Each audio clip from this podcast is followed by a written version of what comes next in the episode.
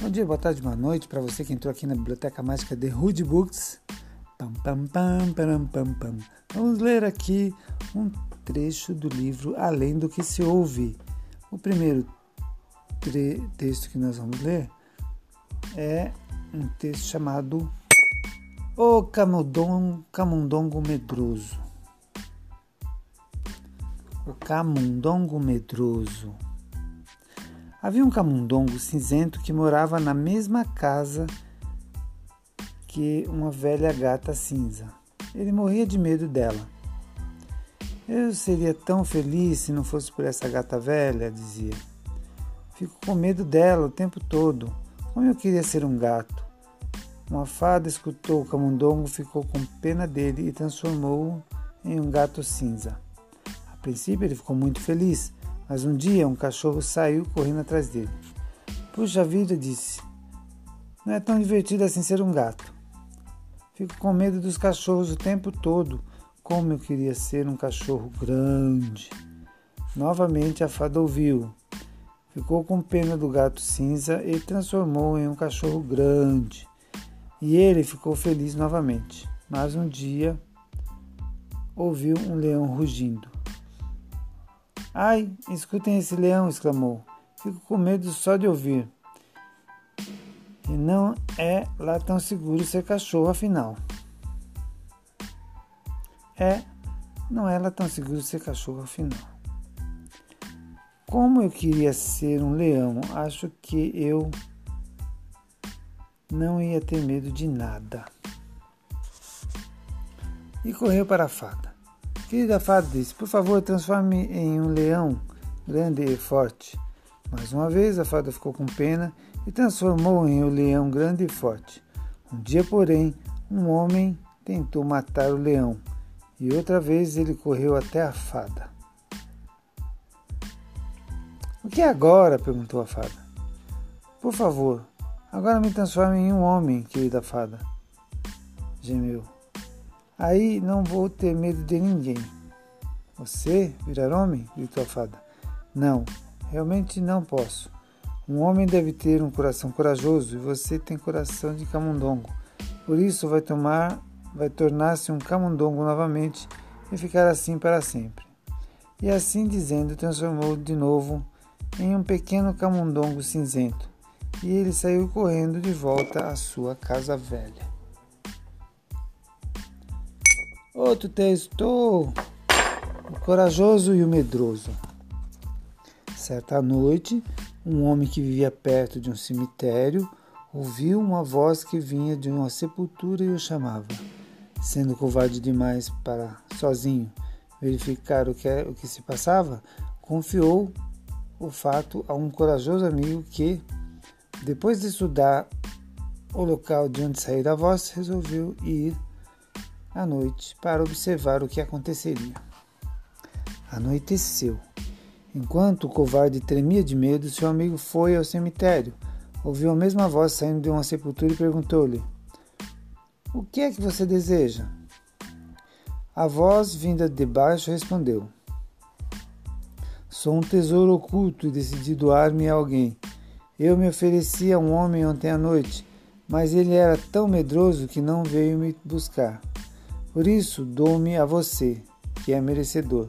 Amanhã cedo irei à sua casa com meus sete seguidores.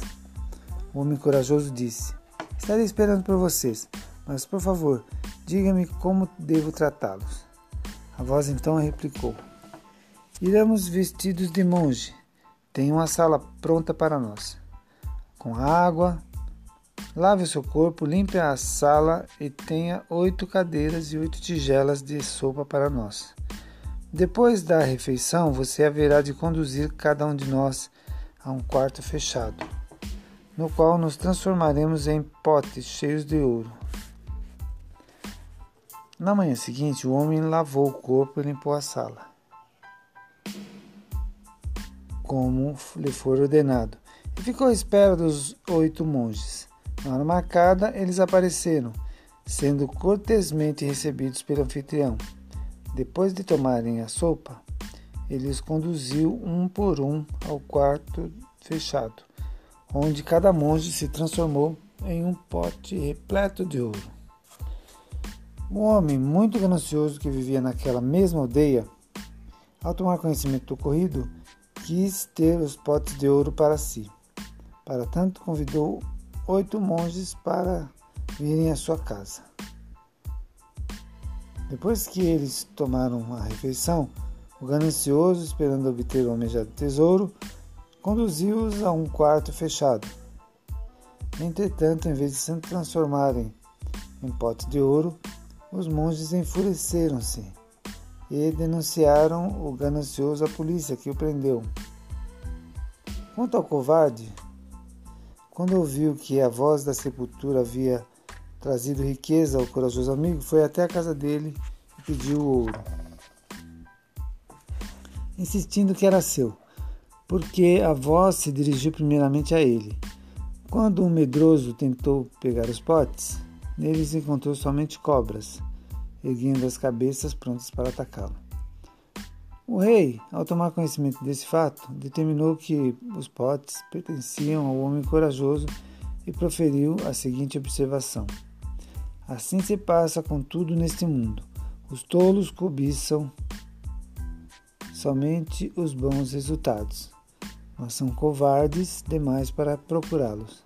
Por isso, estão continuamente falhando. Não têm fé nem coragem para enfrentar as intestinas lutas da mente, com as quais exclusivamente pode-se atingir a verdadeira paz e harmonia.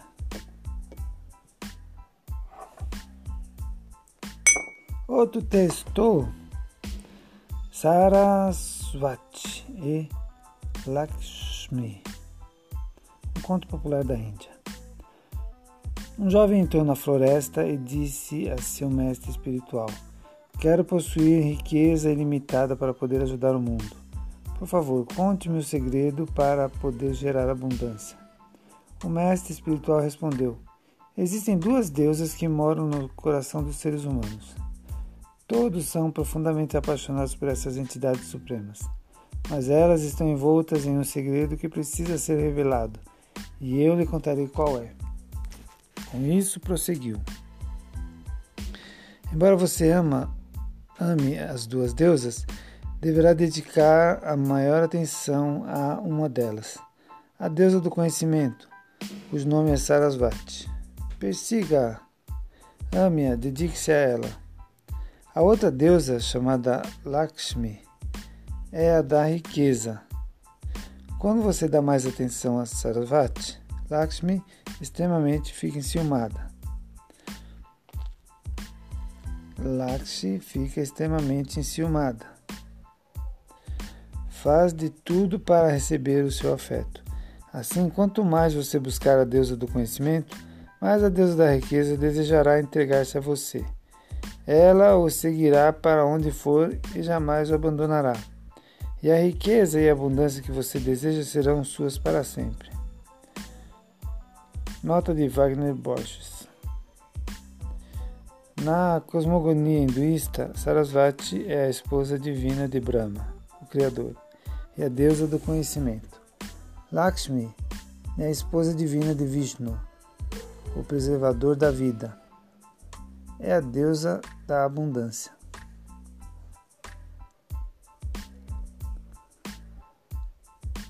Embora não seja citada no texto, só para completar o time das consortes divinas, faço a menção aqui a Parvati, a consorte de Shiva, o transmutador de energias. Ela é a deusa das energias e da alegria e mãe de Ganesha e Kartikeya. Dentro da clássica Trimurti, divina do hinduísmo, o pai, mãe de todos é personificado em três aspectos fenomênicos. De acordo com a aparência do devoto, esses aspectos podem ser evocados na figura de Pai Celestial ou Mãe Divina. Daí a clássica divisão dos deuses e suas consortes nas concepções hinduístas: Brahma, Sarasvati, Vishnu, Lakshmi e Shiva. Parvati.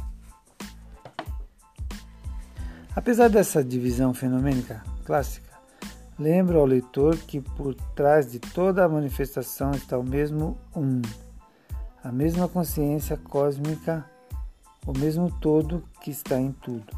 Chamá-lo de Pai Celestial ou Mãe Divina dá na mesma no final, pois não há final mesmo. Só o eterno, o absoluto, o imanente. O grande invisível, o mestre de todos, o incomensurável amor que gera a vida. Papai do céu, o grande arquiteto do universo, Mamãe Celeste, Alá, Deus, Jeová, Zambi, Tupã, Grande Espírito, a deusa, a Grande Mãe. Tudo isso são só nomes limitados e finitos que os homens inventaram ao longo do tempo para tentar definir o incognoscível, incognoscível poder, amor, luz que está em tudo e em todos. Que cada um escolha o nome ou aspecto fenomênico que mais lhe convier, desde que isso seja inspiração e expressão de amor na jornada da vida. Tudo, ela, ele, ou ele, ela, ou melhor dizendo, tudo é um. Jesus, Krishna, Buda, Rama,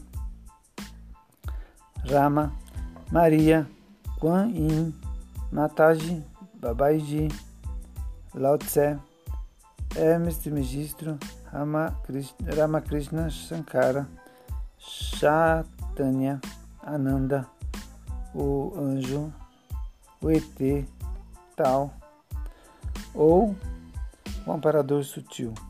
Todos são expressão, expressões, todos são expressão do mesmo um, imanente e interdependente. Todos são expressões do mesmo um, imanente e interpenetrante. Deuses e deusas, mestres e anjos, amparadores e ETs, encarnados e desencarnados, todos um. E só para não esquecer, caro leitor, ao final desses escritos, posso também dizer que eu e você somos um. E tudo mais além disso. Um. PS. Só lembrando de mais um ensinamento de Jesus. Eu e o Pai somos um.